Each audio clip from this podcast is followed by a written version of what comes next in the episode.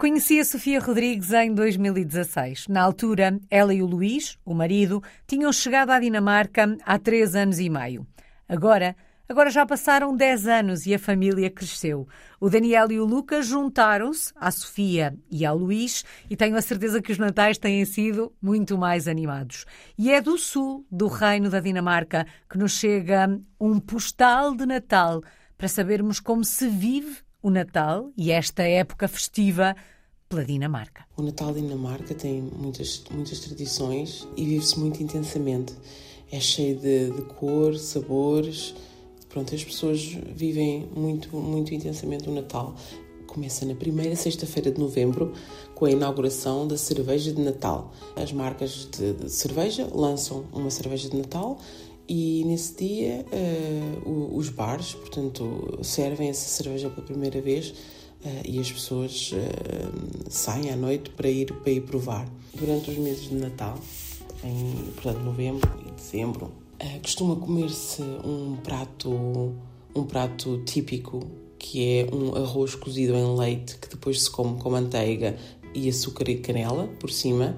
É muito bom, que se chama Riesenkohl e é assim um prato que se come quente, é assim um prato mesmo muito, muito acolhedor, assim um comfort food. E os miúdos comem também costumam comer na escola, fazem em casa, os pais. Há doentes por todo lado. Os doentes são muito, maroto, muito marotos e fazem, e fazem muitas partidas uh, cá em casa. Podem atar os sapatos das crianças com, com um laço, pode dificultar a calçar o sapato, os sapatos. Existem mil e uma partidas que eles podem, que eles podem fazer mas também são muito queridos porque existe uma tradição em que eles trazem uma prendinha aos meninos, pequenina, pode ser uma coisinha pequenina, uma lembrança, um doce, todos os dias, desde o dia 1 de dezembro até ao dia 24, que deixam aos meninos todos os dias de manhã.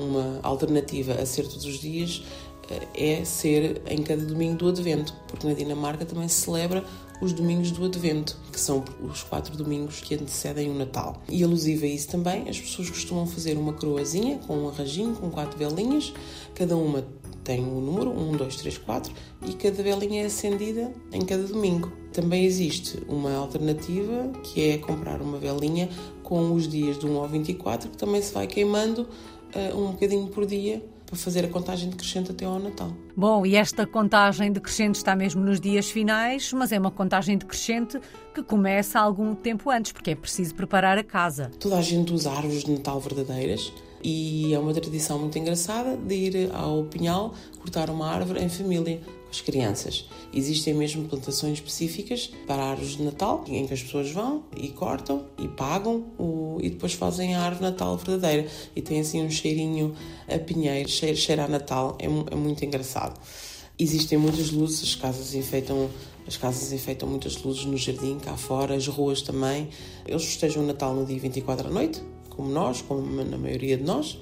Na mesa vamos encontrar um arenque marinado para entrada, é um peixe que eles comem muito, que comem em cima de uma fatia de pão escuro de centeio. Eh, o prato quente normalmente é um lombo assado no forno com corato por cima, que se chama Style. E também podemos encontrar na mesa de Natal uma salsicha especial que se chama Medista Pulse, que é assim uma, uma salsicha enrolada em forma de caracol, que é uma salsicha que eles comem especialmente para o Natal. Pronto, depois existem algumas variações, umas, umas bolinhas de carne que são tipo, tipo almôndegas, mas assim mais palmadas, que eles também costumam comer durante o ano, que se chamam fricadela. O que não pode faltar para sobremesa é rissalamande, que é uma sobremesa que eles comem no Natal, que é uma espécie de arroz doce. É feito com leite, com natas batidas, com amêndoa, e amêndoas picadas e baunilha. E a tradição é colocar-se uma amêndoa inteira, eh, se forem tacinhas individuais, coloca-se numa taça, se for numa taça grande, coloca-se lá misturado e quem encontrar a amêndoa grande, a amêndoa inteira, uh, ganha um presente, que é o Mendelkel. uh, no fim do, do jantar costumam cantar e dançar à volta da, da árvore de Natal, é muito giro.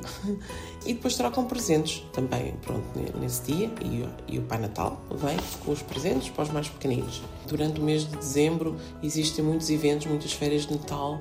É uma sensação assim, muito acolhedora de, de o Natal, o Natal deles. E pronto, espero que vocês todos também tenham um bom Natal. Daqui eu desejo um Feliz Natal, ou como se diz em dinamarquês, E que seja feliz o vosso Natal aí no Reino da Dinamarca. Obrigada por este postal, pelas cores, pelos cheiros e pelos sabores do Reino da Dinamarca.